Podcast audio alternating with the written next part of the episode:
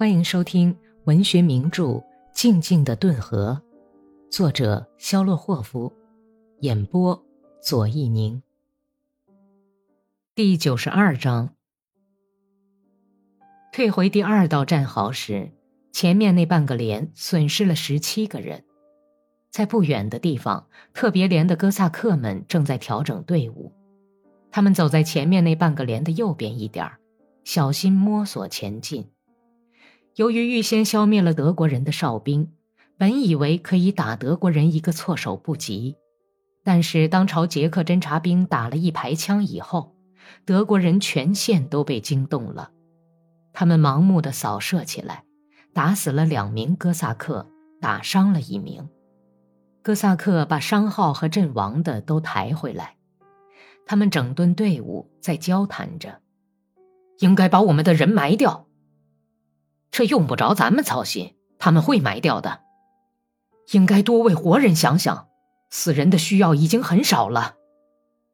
过了半点钟，接到团部的命令，兹命令你营会同哥萨克特别连，在炮兵轰击完毕后向敌人进击。并将敌人逐出第一道战壕。稀疏的炮击一直进行到中午十二点，哥萨克和步兵都布上岗哨，躲在土洞里休息。中午时分开始冲锋了，在他们左面一点的主要地段，大炮还在轰鸣，那里也重新发动进攻了。右翼的最末端是外贝加尔斯克的哥萨克。左面一点是切尔诺亚尔斯集团和哥萨克特别连，再过去一点是法纳格里斯基精兵团，再过去就是钦巴尔斯集团、布古里明斯集团、第二零八步兵团、第二一一步兵团、帕夫洛格拉德斯集团、温格罗夫斯集团，第五十三师的几个团在中心地区展开进攻，左翼全是第二土耳其斯坦步兵师的部队。所有地区都在轰响，俄国人在全线发动了进攻。特别连排成稀疏的散兵线前进，他的左翼和切尔诺亚尔斯集团的右翼相接。刚推进到能看见战壕顶脊的地方，德国人就以猛烈的火力进行反击。连队跳跃式前进，没有喊杀声，一会儿卧倒，倒空步枪的枪膛，装好子弹。又爬起来往前冲一阵，最后卧倒在距战壕五十步的地方，就再也前进不了。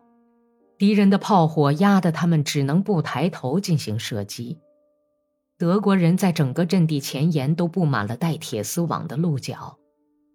阿冯克奥兹洛夫扔出两个手榴弹，手榴弹在铁丝网边跳了一下，爆炸了。他刚一抬身想扔第三个。这时，一颗子弹打进他的左肩下，从屁股旁边穿了出来。卧倒在离他不远的伊万·阿里克谢耶维奇看见，阿峰卡轻轻地蜷了蜷腿，就再也不动了。普罗霍尔沙米里，独臂的阿里克谢的弟弟，也被打死了。第三个倒下去的是前任村长马内茨科夫，子弹又打中了沙米利家的邻居。留着一圈头发的瘸子伊夫兰吉加里宁。半个钟头的功夫，第二排就牺牲了八个人，大卫连长和两个排长都阵亡了。连队失去指挥，就向后爬去，一直爬到炮火打不到的地方，哥萨克们才停了下来，聚在一起，人少了一半。切尔诺亚尔斯集团的士兵也退下来了。第一营的损失更为惨重，但是团部不顾这一切，又传下命令，立即恢复冲锋，务必把敌人逐出第一道战壕。这次全线反攻的胜利，对成功的恢复最初的战场形势具有重大的意义。连队分散成稀疏的散兵线，又开始进攻了，在德国人的歼灭性炮火打击下。又在离战壕一百多步远的地方卧倒了，队伍的人数又在不断的减少，被死亡的恐怖吓得发疯的人们拼命的往地里钻，躺在那里，脑袋也不抬，一动也不动。黄昏以前，切尔诺亚尔斯集团的那半个连动摇了，爬起来就往回跑。咱们被包围了的喊声传到了哥萨克们的耳边，哥萨克也爬起来，撞断灌木，丢下枪支，连滚带爬向后退去。逃到安全地带以后，伊万·阿里克谢耶维奇就倒在一棵被炮弹炸断的松树底下，缓了缓气，立即就看到了朝他走来的贾弗里尔·里霍维多夫。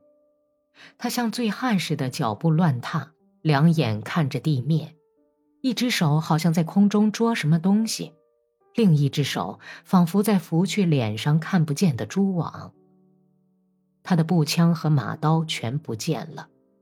汗湿的棕色头发直垂在眼前，他绕过一片空地，走到伊万跟前，停下来，用歪斜、恍惚不定的目光看着地面。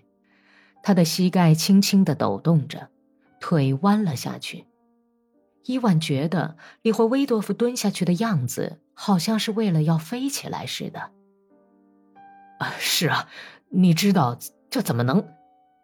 伊万刚开口想说什么。只见利霍威多夫的脸抽搐起来，“你住嘴！”利霍威多夫叫道，然后蹲了下去，扎煞着手指头，惊骇地向四面张望着。“你听着，我来唱支歌。”神鸟飞到猫头鹰跟前说：“你说说，亲爱的猫头鹰，你说说，库普利亚诺夫呢？谁比你的官大？谁比你的官高？老鹰是国王，老药是上校。”山歌是乌拉尔的哥萨克，夹击是禁卫军，斑鸠是常备兵，白头翁是加尔梅克人，寒鸦是少女，喜鹊是贵妇人，灰伯鸦是步兵，红雁是摩尔达维亚女人。你等等，伊万·阿里克谢耶维奇脸色苍白，请求说：“利霍维多夫，你这是怎么了？病了吗？啊？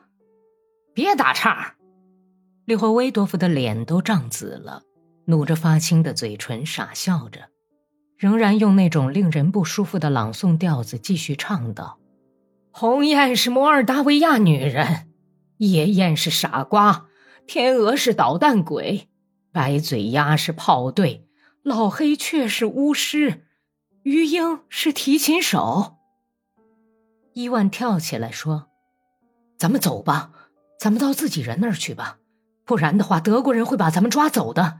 你听见了吗？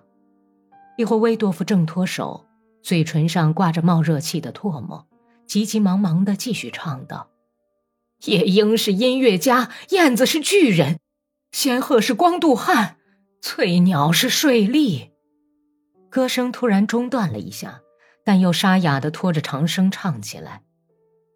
从他那呲着牙的嘴里蹦出的已经不是歌声。而是越来越刺耳的狼嚎了。尖利的犬牙上沾满了珍珠似的唾沫珠。伊万恐怖的看着不久前的好伙伴发疯的斜眼，看着他那头发紧贴在头皮上的脑袋和像蜡素的耳朵。利霍威多夫已经是在愤怒的吼叫：“军号奏起光荣的凯歌，我们渡过了多瑙河。”土耳其的苏丹已经战败，基督的信徒被解放出来。我们像蝗虫一样飞过山岗，所有的顿河哥萨克都端着别弹式步枪。我要把你们这些小伙计个个都剥得精光，让你们的孩子全当俘虏带回家乡。马丁，马丁，快到我这儿来！伊万一看到马丁沙米里正一瘸一拐的从林间空地上走来，就大声喊起来。马丁拄着步枪走过来，快帮我把他领走！你看见了吗？伊万用眼睛看了看疯子，说：“他吓坏了，血全涌到脑袋里了。”沙米里从衬衣上撕下一只袖子，包扎好受伤的腿。他看也不看利霍威多夫，挽住他的一只胳膊。伊万架着另一只走了起来。利霍威多夫的喊声已经弱了。沙米利痛苦的皱着眉头，央求他说：“你别叫了，看在基督的面上，别再叫嚷了。你已经飞够了，别叫嚷了。”疯子从两个哥萨克的手里挣脱出来，不停的唱着，只是偶尔用手掌按按太阳穴，牙齿咬得咯吱咯吱的响，下垂的颚骨直哆嗦，发疯的冒着热气的脑袋朝一边歪着。本集播讲完毕感谢收听。